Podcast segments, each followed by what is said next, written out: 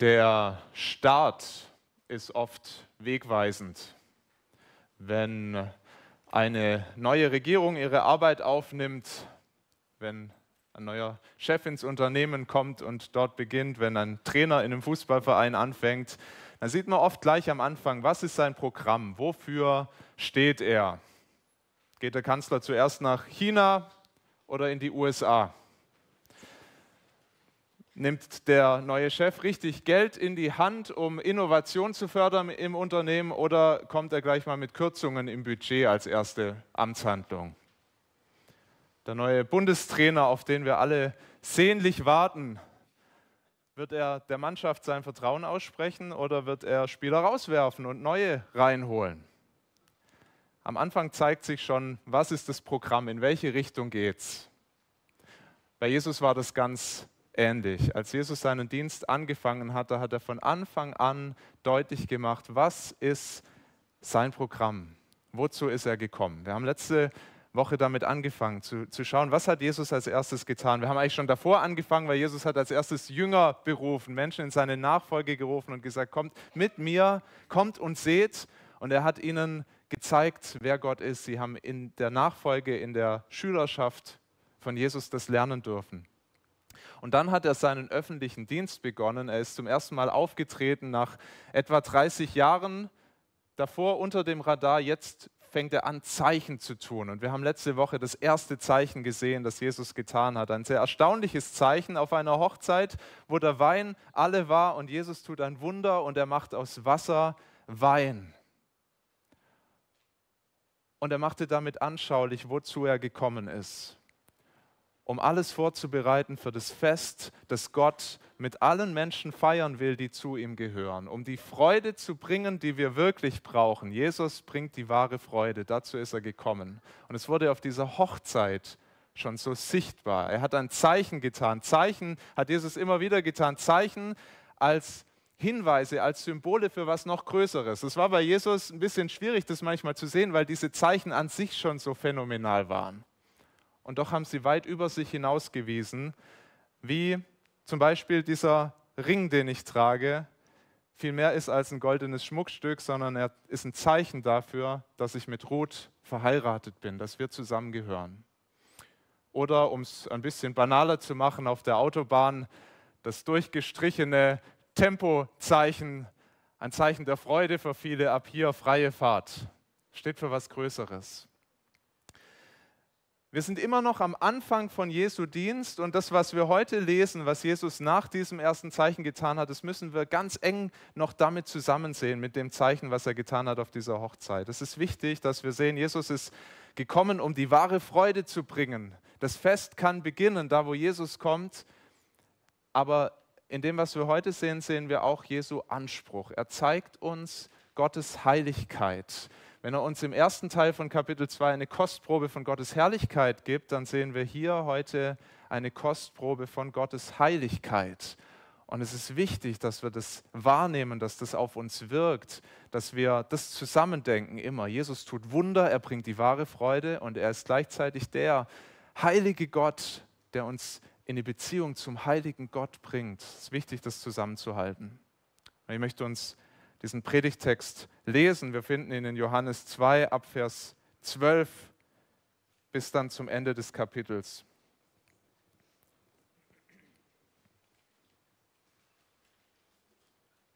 Die Hochzeit ist vorbei und dann heißt es ab Vers 12, danach ging Jesus hinab nach Kapernaum, er, seine Mutter, seine Brüder und seine Jünger, und sie blieben nicht lange da. Und das Passafest der Juden war nahe und Jesus zog hinauf nach Jerusalem.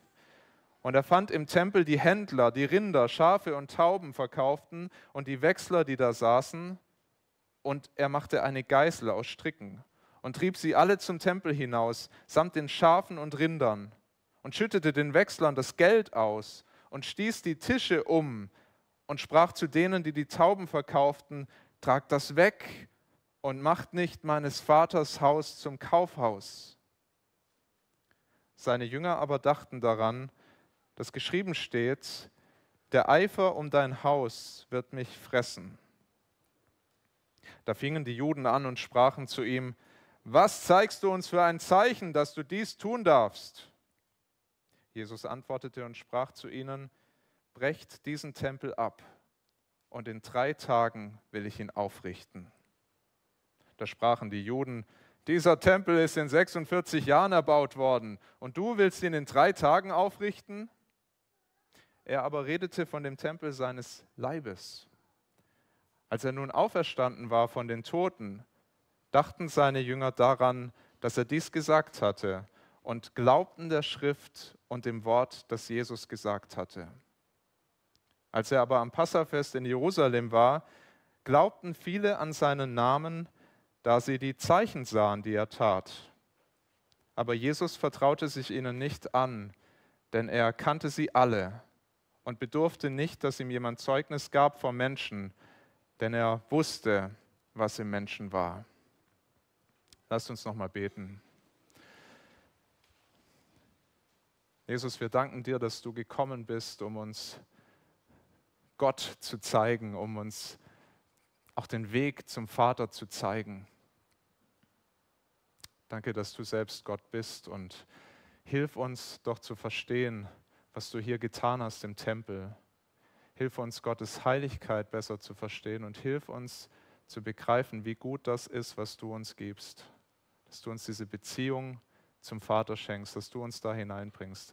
Mach uns das groß und wichtig im Herz. Darum beten wir in deinem Namen. Amen.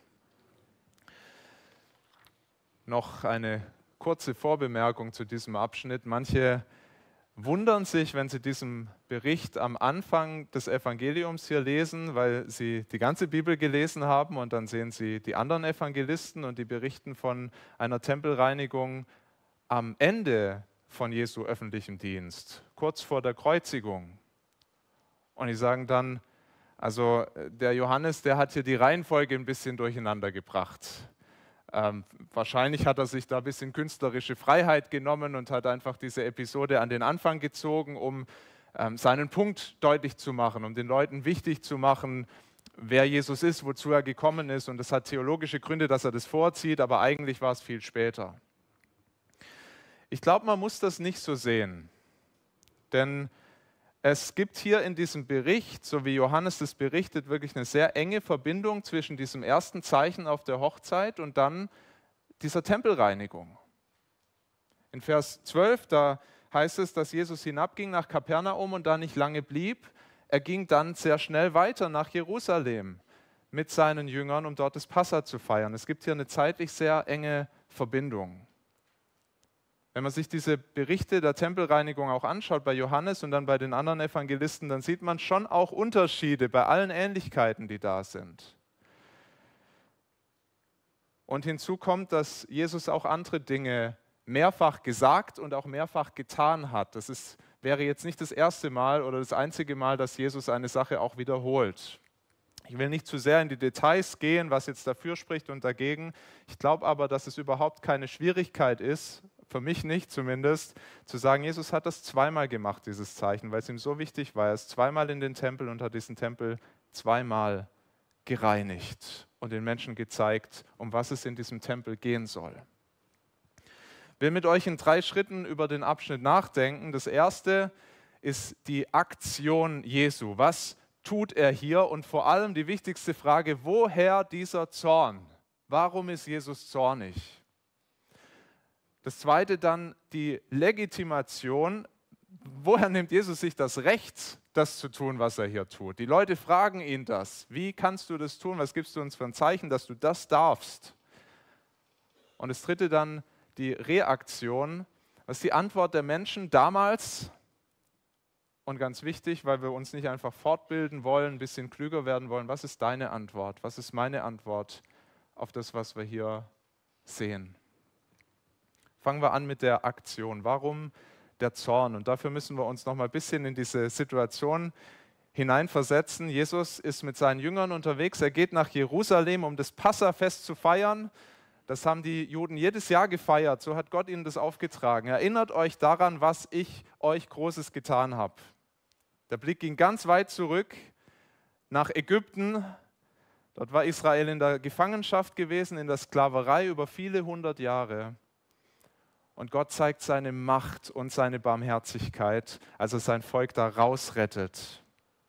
Und er hat es getan, ähm, auch durch ein Zeichen, durch eine, eine ganz große Handlung. Er hat sein Volk verschont, hat die Erstgeborenen der Ägypter alle getötet, aber sein Volk hat er verschont durch das Blut eines Opferlammes, das sie angebracht haben an den Türrahmen und der Engel des Herrn ging vorbei und dort haben alle überlebt. Und in dieser Passanacht hat Gott sein Volk rausgerettet aus der Sklaverei und sie durften endlich gehen in die Freiheit.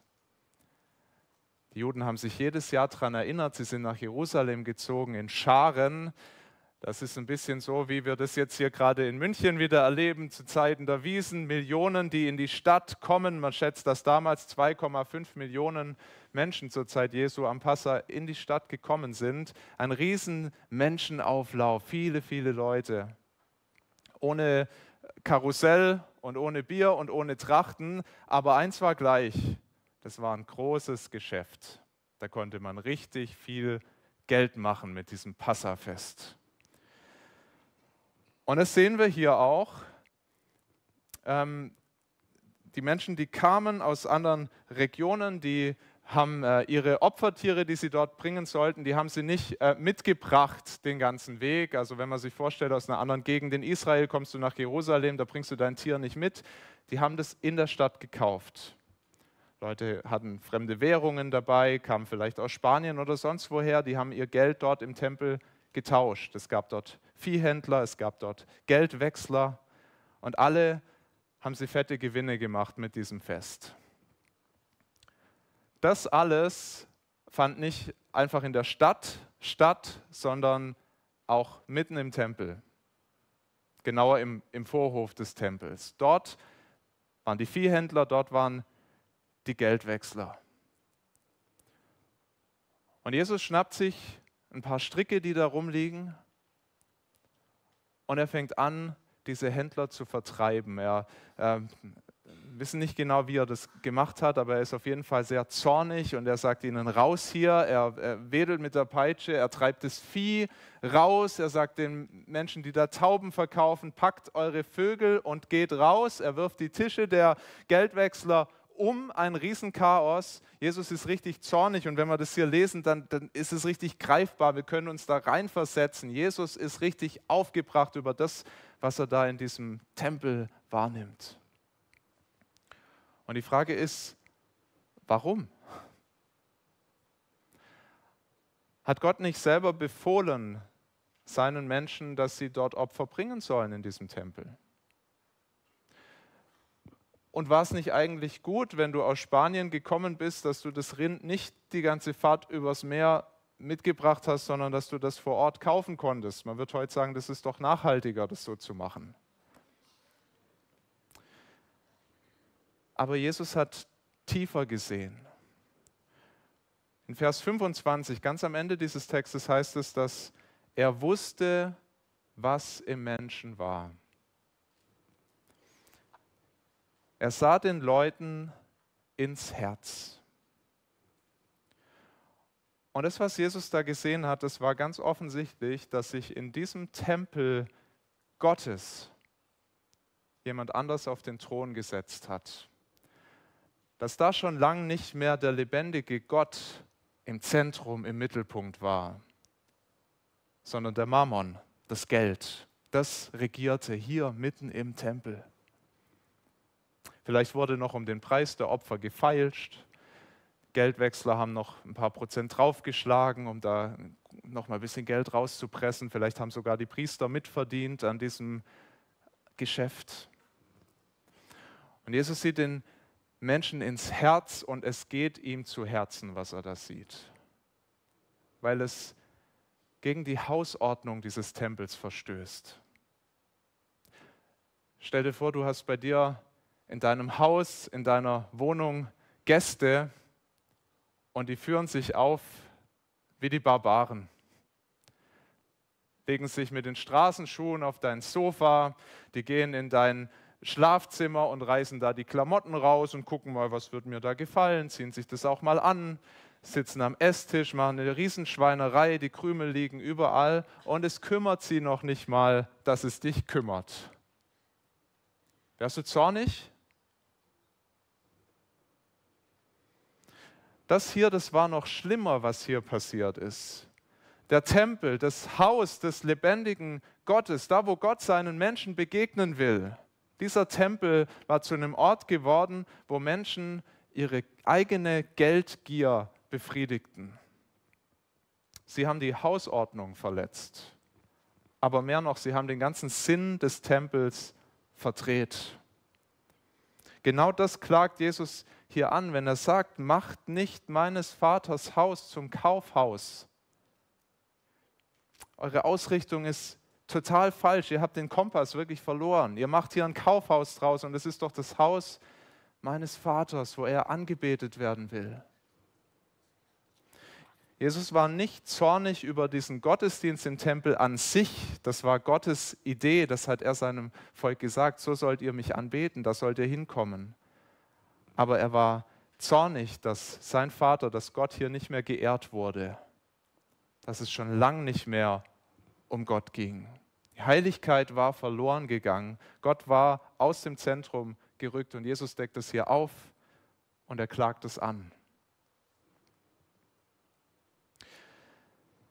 Wenn ich das so lese, hier aus dem Tempel, dann muss ich als erstes denken an große Kirchen, die ich besucht habe bei verschiedenen Städtetrips und du gehst da rein und da reiht sich ein Stand an den anderen. Das habt ihr bestimmt auch schon mal gesehen. Große Kirchen, wo es dann äh, alles Mögliche zu kaufen gibt. Heiligenbildchen, Rosenkranz, ähm, Postkarten, Bücher, CDs und so weiter. Und du hast das Gefühl, also hier ist ja alles Mögliche im Zentrum, aber nicht das Evangelium und nicht das Wort Gottes. Manche denken vielleicht gar nicht so weit, die denken an unser Foyer und du denkst dir, Mensch, da wird auch ein Geschäft gemacht.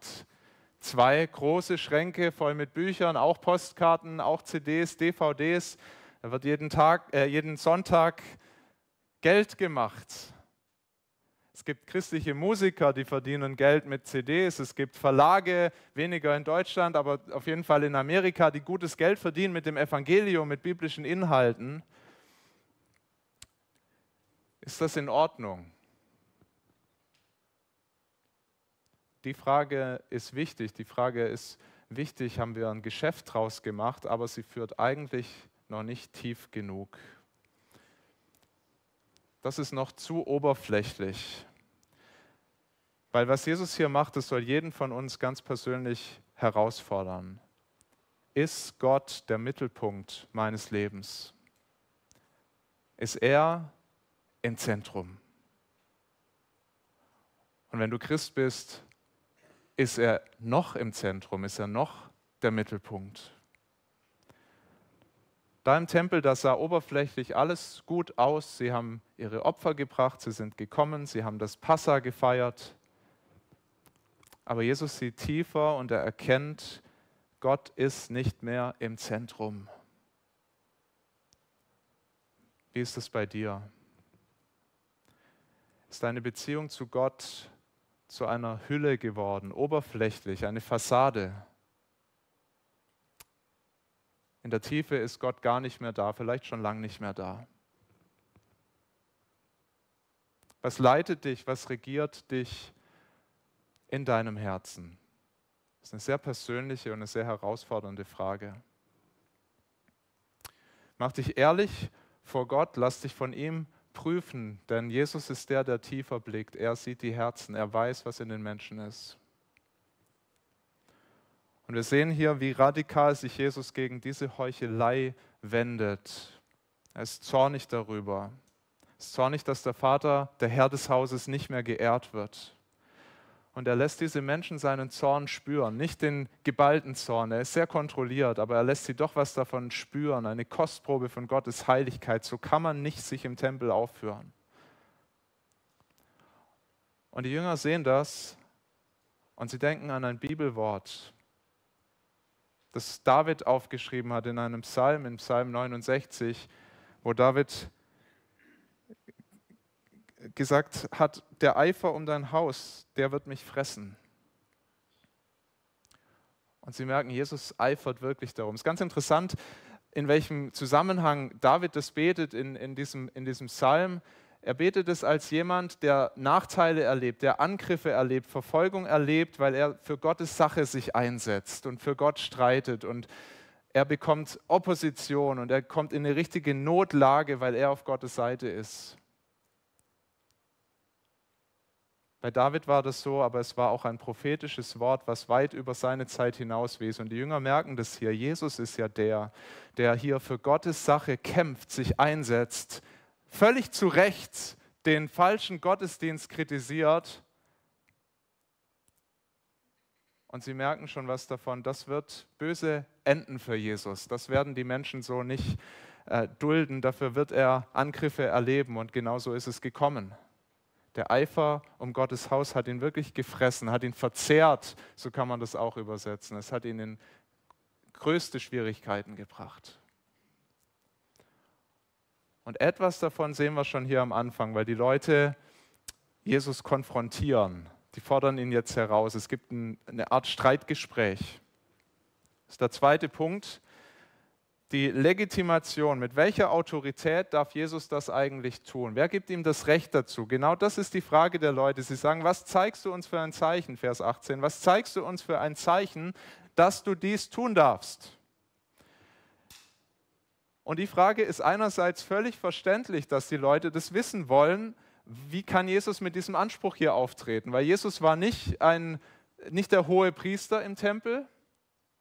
Jesus hatte auch sonst kein offizielles Amt, was ihm jetzt die Autorität gegeben hätte, qua Amt hier mal durchgreifen zu dürfen. Die Leute kannten ihn ja noch nicht mal. Das war für sie ein Fremder. Woher nimmt sich dieser Fremde das Recht raus, hier so auf den Putz zu hauen? Auf der anderen Seite müssen sie was von seiner Autorität gespürt haben. Versetzt euch nochmal in diese Situation hinein. Jesus, ein Mann, schafft es in diesem Tempel, diese ganzen Händler rauszutreiben. Er schafft es, das Vieh aus dem Tempel zu treiben. Er, er gibt diesen Taubenhändlern nur die Anweisung, nehmt eure Tauben, geht raus. Er, er, er wirft die Tische der Geldwechsler um und sie lassen ihn machen. Da ist keiner, der ihn packt, der ihn rauswirft aus dem Tempel. Sie lassen ihn gewähren. Das sollte uns erstaunen, dass sie das tun. Und ich glaube, die beste Erklärung dafür, dass sie ihn gewähren lassen, ist, dass sie etwas spüren, tief da drin. Jesus darf das. Der kommt hier mit einer Autorität. Sie sind überfordert, sie wissen nicht, wie sie damit umgehen sollen, aber erstmal packen sie ihn nicht, sie werfen ihn nicht raus als Störenfried, sondern sie gehen in dieses Gespräch. Vielleicht klingt bei manchen anders, was die Propheten schon gesagt haben, was wir gerade aus Malachi gehört haben. Es soll einer kommen, der wird den Tempel Gottesdienst, der wird den reinigen, der wird aufräumen im Tempel. Aber die Frage ist, wer ist Jesus, dass er das darf? Sie gehen ins Gespräch mit ihm, in die Auseinandersetzung. Sie fragen, wer, was gibst du uns für ein Zeichen, dass du das tun darfst? Und Jesus geht darauf ein. Aber anders als erwartet, anders als gefordert. Jesus tut kein Wunder. Jesus tut hier kein Zeichen, sondern er nennt ihnen ein Zeichen. Er sagt, was sein Berechtigungsausweis ist, seine Legitimation, warum er das darf. Er sagt, brecht diesen Tempel ab und in drei Tagen will ich ihn aufrichten kann sich vorstellen, wie ratlos die Leute geschaut haben. Was will Jesus uns damit sagen?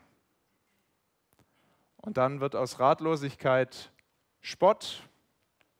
Sagen, dieser Tempel ist in 46 Jahren erbaut worden und du willst ihn in drei Tagen aufrichten. Das ist Spott, das ist Hohn. Was bildest du dir eigentlich ein, Jesus? Was, was schwätzt du?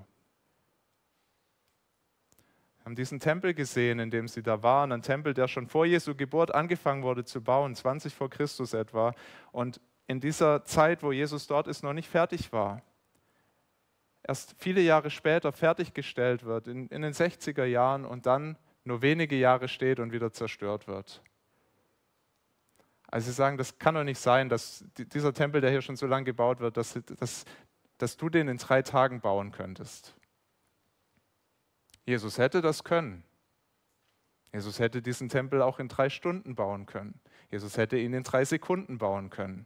Jesus hätte ihn mit einem Wort bauen können. Haben das ganz am Anfang des Johannesevangeliums schon gesehen, wie Gott durch Jesus, durch das Wort alles gemacht hat. Er ist der mächtige Gott. Er kann natürlich. Aber er hat gar nicht über diesen Tempel gesprochen. Das sagt uns der Vers 21. Da heißt es, er aber redete von dem Tempel seines Leibes. Wir haben das letzte Woche schon gesehen, wie Jesus von Beginn an seine Mission im Blick hatte. Wozu ist er gekommen? Wie er wirklich darauf zugelebt hat. Alles, was er getan hat, was er gesagt hat, was er gelehrt hat, auf diese Stunde, auf seine Stunde zulief. Und hier in diesem Gespräch schaut Jesus wieder auf das Ziel. Wozu ist er gekommen? Er wusste von Anfang an, mein Leben wird zerschlagen werden. Ich werde sterben, aber nach drei Tagen werde ich auferstehen. Sagt zum Beispiel in Johannes 10, Vers 18 dann später, niemand nimmt das Leben von mir, sondern ich selber lasse es. Ich habe die Macht, es zu lassen und habe die Macht, es wieder zu empfangen. Jesus wusste, dafür bin ich gekommen, mein Leben zu lassen, zu geben. Und er ließ sein Leben aus einem Grund, um Menschen in die Beziehung zu Gott zu bringen. Menschen, die Gottes Heiligkeit mit Füßen getreten haben, die ihn nicht im Mittelpunkt, nicht im Zentrum ihres Lebens haben. Menschen, die da alle möglichen anderen Dinge im Mittelpunkt haben. Das Geld, wie damals, die Familie, den Beruf, Sex, Esoterik, Spaß, Alkohol. Setz ein, was du möchtest. Wir Menschen, wir machen alles andere wichtig, geben allem anderen mehr Raum als dem lebendigen Gott. Das war damals so, das ist heute nicht anders. Von Natur aus ist es unser Zustand. Und Jesus wusste, wir kommen davon nicht weg, nicht aus eigener Kraft. Die Dinge nehmen uns so gefangen. Die sind so viel kostbarer für uns als alles andere. Die haben es ja sogar geschafft, in den Tempel des heiligen Gottes hineinzukommen. Wie kann das sein, dass es Götzendienst gibt im Tempel Gottes, weil Menschen da reinkamen mit Herzen, die sich an Götzen hängen statt an Gott? Die haben es reingebracht. Und Jesus sieht das und er sieht, sie kommen nicht davon los, nicht aus eigener Kraft. Niemals wird das aus eigener Kraft gelingen, den heiligen Gott zum Mittelpunkt, zum Zentrum deines Lebens zu machen. Ihn so zu lieben, ihn so zu ehren, so für ihn zu leben, wie es ihm wirklich gebührt. Wir können das nicht, aber Jesus kann. Jesus kann. Er hat nicht nur diesen Tempel da gereinigt in Jerusalem, sondern durch seinen Tod am Kreuz von Golgatha hat er einen Weg geschaffen, wie Herzen rein werden können. Ja, nicht nur rein, wie wir ein neues Herz bekommen können, was Gott wirklich lieben kann, was Gott im Zentrum, im Mittelpunkt hat. Dazu ist er gekommen. Jesus sagt hier, ich bin der Tempel. Er, er, spricht über sich selber als den Tempel. Er hat von sich selber gesprochen. Was macht ein Tempel? Was ist die Funktion eines Tempels? Es ist ein Ort, wo Gott Menschen begegnet und wo Menschen Gott begegnen können, wo eine Beziehung möglich wird. Und Jesus macht mit diesem Zeichen hier sichtbar, der Tempel ist kein Gebäude aus Steinen, der Tempel ist auch keine Kathedrale oder was auch immer, wo wir dann hingehen und Gott begegnen. Und der Tempel ist eine Person. Jesus selber. Er ist der Weg, wie Menschen in die Beziehung zu Gott kommen. Das hat keiner damals verstanden. Nicht mal die Jünger haben das verstanden. Aber Jesus macht hier am Anfang schon sein Programm deutlich. Ich bin der Tempel. Ich bin der Herr des Hauses. Ich bin viel mehr. Ich bin wirklich der, der diese Beziehung bringt, dafür, für was das Haus da ist. Und deshalb habe ich die Macht, deshalb habe ich die Autorität, das zu tun, was ich hier tue. Das ist ein Zeichen, was er den Menschen gibt. Die Menschen haben es nicht verstanden, aber die Frage ist, haben wir es besser verstanden? Johannes erklärt es uns hier früh, weil wir es verstehen sollen, dass nur Jesus der Weg ist in die Beziehung zum Vater. Das ist deshalb die wichtigste Frage, die auch aus diesem Text uns entgegenkommt. Vertraust du Jesus als diesem Weg, als dem Tempel, als dem, der dich in die Beziehung zu Gott bringt? Verstehst du, dass ohne ihn diese Beziehung nicht möglich ist, dass du ohne Jesus nur Gottes Zorn verdient hast? Das, was Jesus hier tut, ist ein Vorgeschmack, eine Kostprobe von Gottes Zorn. Sehr klein noch, sehr äh, verhältnismäßig noch zahm, wenn man sich anschaut, wie Gottes Zorn in seiner ganzen Geballtheit ist, wenn man den erlebt. Hebräer 10 heißt es zum Beispiel, schrecklich ist es, in die Hände des lebendigen Gottes zu fallen. Schrecklich ist es, in die Hände des lebendigen Gottes zu fallen. Jesus selber macht das am sichtbarsten, als er sein Leben gibt am Kreuz von Golgatha. Da erlebt er Gottes Zorn. Da erlebt er, wie es ist, von Gott verlassen zu sein.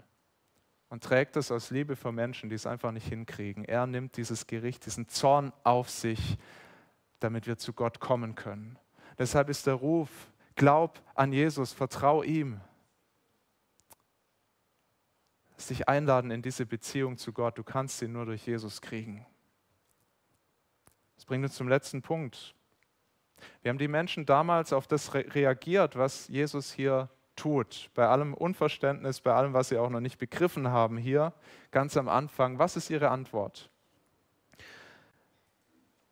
Johannes berichtet in Vers 22 zunächst die Reaktion der Jünger Die haben es auch nicht kapiert, aber als Jesus gestorben ist und als er auferstanden ist, da haben sie zurückgedacht an das, was er da ganz am Anfang gesagt hat. Und dann heißt es in Vers 22, als er nun auferstanden war von den Toten, dachten seine Jünger daran, dass er dies gesagt hatte und glaubten der Schrift und dem Wort, das Jesus gesagt hatte. Es hat Jahre gedauert, bis sie das Wort erfasst haben, aber als sie dieses Zeichen dann gesehen haben, haben sie verstanden, wie sie das nehmen müssen. Und sie haben Jesus geglaubt und dem, was die Bibel über Jesus sagt. Vielleicht als Nebenbemerkung, das darf uns sehr ermutigen, was die Jünger hier erlebt haben, sehr ermutigen, die Schrift zu lesen, zu studieren, auch wenn wir nicht alles verstehen. Und wir verstehen vieles nicht, wenn wir ehrlich sind. Vieles, was uns noch fremd ist, vieles, was wir vielleicht auch mit dem Verstand schon begriffen haben, aber was im Herzen noch gar nicht angekommen ist. Und wir sehen hier, die Jünger, die haben Jesus gehört, sie haben sein Wort gehört und sie haben es erst nicht verstanden. Es dauert Jahre, aber dann hat der Heilige Geist es ihnen aufgeschlossen, diese Wahrheit. Und das erleben wir doch auch immer wieder, dass wir Bibelworte lesen, vielleicht hundertmal und sie haben uns nie wirklich angesprochen und wir haben es nie wirklich verstanden. Aber dann tut Gottes Wunder, dass wir beim Bibellesen es doch endlich begreifen dürfen. Was will Gott mir hier sagen? Was, was spricht er in mein Leben? Oder dass wir eine Predigt hören und Gott schließt uns sein Wort auf und wir dürfen tiefer blicken. Was die Jünger erlebt haben, soll uns ermutigen, auch dann zu lesen, wenn wir es nicht gleich verstehen, wenn wir es auch lange nicht verstehen, weil du dir einen Schatz ansammelst, den dir der Heilige Geist wirklich aufschließen kann und dich besser verstehen lassen kann. Was will Gott dir sagen? Es ist gut. Und es kam der Tag, da haben die Jünger das verstanden und ihre Antwort war Glaube, echter Glaube, echtes Vertrauen, dass Jesus es gut mit ihnen meint, dass er ihnen die Wahrheit sagt, dass er die Wahrheit ist, dass er der, dieser Tempel ist. Und sie sind ihm von ganzem Herzen nachgefolgt haben viel auf sich genommen, haben hohen Preis bezahlt, jeder für sich, aber sie wussten, das lohnt sich. Da ist noch eine Gruppe, die auch glaubte, wird ganz am Ende uns beschrieben. Die bleiben anonym. Das heißt in Vers 23, als er, als Jesus am Passafest in Jerusalem war, glaubten viele an seinen Namen, da sie die Zeichen sahen, die er tat. Und der Glaube dieser anonymen Gruppe, der wird kritisch dargestellt. Das machen dann die letzten Verse deutlich. Es heißt dann, aber Jesus vertraute sich ihnen nicht an, denn er kannte sie alle und er bedurfte nicht, dass ihm jemand Zeugnis gab vom Menschen, denn er wusste, was im Menschen war. Offensichtlich war dieser Glaube, der hier beschrieben wird, anders als der Glaube der Jünger. Er hing an den Zeichen und an den Wundern, die Jesus getan hat. Das hat die Menschen beeindruckt, das fanden sie anziehend, das fanden sie interessant, wahrscheinlich auch, weil sie gemerkt haben, na, wenn Jesus hier diese Wunder tun kann, dann kann er das auch für mich tun, das bringt mir was. Sie glaubten Jesus, aber sie glaubten ihm aus den falschen Motiven. Es war ganz ähnlich wie bei den Händlern und Geldwechslern im Tempel. Ihr Leben drehte sich nur scheinbar um Gott, aber im Zentrum, im Mittelpunkt war was ganz anderes. Tatsächlich waren sie interessiert an dem, was, was springt für mich raus, am persönlichen Gewinn. Diese Menschen haben Jesus wahrscheinlich einfach als jemand gesehen, der ihnen was bringt, der sie weiterbringt, der Wunder tut. Vielleicht ein spannender Typ, jemand, der mich weiterbringt im Leben. Jesus schaut ihnen tief ins Herz und er erkennt, dass es ihnen nicht wirklich um Jesus geht. Und es heißt dann, er wusste, was im Menschen war. Er hat tiefer geblickt. Möchte ich am Ende dieser Predigt fragen, wo stehst du? Glaubst du Jesu Worten oder glaubst du nur den Zeichen? Bist du wirklich an Jesus interessiert, wirklich an Gott interessiert oder siehst du ihn als ein Mittel, als einen Weg, um es leichter zu haben im Leben? Besser, gesünder, reicher, erfolgreicher, was auch immer. Ich muss dran denken und auch zu meiner Schande gestehen, wie ich als Jugendlicher immer wieder gebetet habe. Ich stand auf dem Fußballplatz, habe gebetet, Herr, lass mich ein Tor schießen, dann glaube ich, dass es dich wirklich gibt. Gott sei Dank bin ich über diese Dummheit hinweggekommen, hat Gott mich da durchgebracht und auch mir gezeigt, dass man so nicht mit Gott reden kann. So, so funktioniert das nicht. Gott ist nicht jemand, der sich vor unseren Karren spannen lässt, für unseren Erfolg. Da macht Gott nicht mit. Das war ein Zeichenglaube, den ich da offenbart habe. Ein Zeichenglaube, Herr, wenn du dich als mächtig erweist in meinem Leben, dann will ich, dann will ich dir glauben, sonst nicht. Und es bekümmert mich, dass das so oft äh, bei Menschen ist. Ich habe das mehr als einmal erlebt, dass Menschen sogar aus der Gemeinde gegangen sind, sich von Gott abgewandt haben, weil sie gesagt haben, Gott hat ein Wunder nicht für mich getan. Wenn Gott mich nicht gesund macht, dann will ich nichts mit ihm zu tun haben. Wenn Gott mir keinen Mann schenkt, keine Frau schenkt, dann ist der uninteressant für mich. Wenn ich keine Arbeit kriege, dann ist Gott für mich gestorben. Das ist Zeichenglaube. Wenn Gott ein Wunder für mich tut, dann glaube ich ihm. Wenn er es nicht tut, dann will ich nichts von ihm wissen. Das ist ein Glaube, der den Test der Zeit nicht bestehen wird. Wir wissen nichts von diesen Menschen hier, ob sie es besser verstanden haben irgendwann, aber ein Glaube, der sich auf Zeichen baut, der wird den Test der Zeit nicht bestehen. Du wirst Dinge erleben in deinem Leben hier auf Erden, die wird Gott nicht einfach gut machen. Da wird er dir Umstände zumuten, die werden so sein. Du brauchst einen besseren Glauben als diesen Zeichenglauben. Du musst dich ganz an den hängen, der das Zeichen gegeben hat, der Liebe und der Güte und der Barmherzigkeit und der Gnade Gottes, das du wirklich brauchst.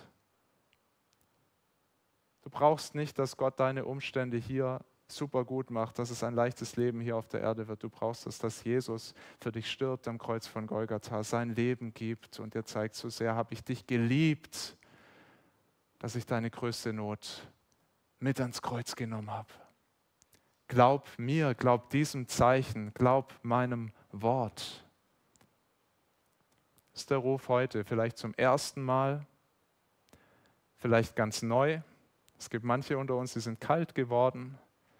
Da ist der Glaube wirklich zu einer Hülle geworden, zu einer Tradition. Und ich lade dich ein, komm neu zu Jesus. Mach neu bei ihm fest heute. Werden gleich ein Lied singen, in dem wir das auf Englisch singen. Ich hoffe, dass, es, dass wir es trotzdem verstehen, was es bedeutet. Der Psalm 51, Verse aus diesem Psalm. Create in me a clean heart. Schaffe in mir, Gott, ein neues Herz, das dich im Mittelpunkt hat. Jesus kennt dein Leben, er kennt mein Leben, der weiß, was da alles noch im Chaos ist und wo er uns aus dem Blick ge zu geraten droht. Aber lasst uns neu zu ihm kommen. Er ist der Tempel, er ist der Weg zum Vater. Lasst uns ganz neu uns ihm hingeben. Lad uns ein, dass wir eine Zeit der Stille haben jetzt, bevor, wir, bevor ich dann noch mit uns bete und bevor wir singen. Lasst uns still werden vor ihm, vor dem heiligen Gott und ihm ja, das sagen, was uns auf dem Herzen ist. In der Stille.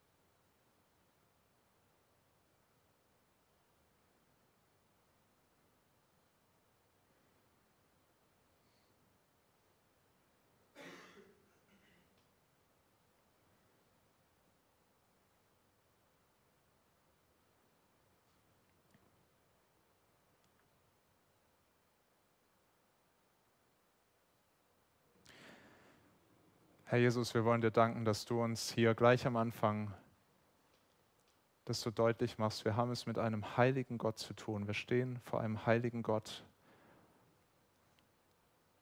Und wir sind in derselben Not wie die Menschen damals. Wir haben ihn nicht im Zentrum gehabt. Wir haben dich nicht im Zentrum gehabt. Wir wollen dir danken, dass du nicht als unser Richter gekommen bist, sondern als unser Retter. Und dir danken, dass du selbst unser Gericht, unsere Strafe, den Zorn Gottes auf dich genommen hast, damit wir durch dich leben dürfen, in die Beziehung kommen. Danke, dass du wirklich dieser Tempel bist, der uns zum Vater bringt. Ich möchte beten für uns, dass du uns ein neues Herz schenkst, ein Herz, äh, ein verändertes Herz. Du weißt um unsere Götzen, du weißt da, wo wir immer noch in der Gefahr stehen, uns an andere Dinge zu hängen und da, wo wir das sogar tun. Und wir bitten dich so sehr, dass du uns reinigst und dass du uns dir ähnlicher machst. In deinem Namen beten wir das. Amen.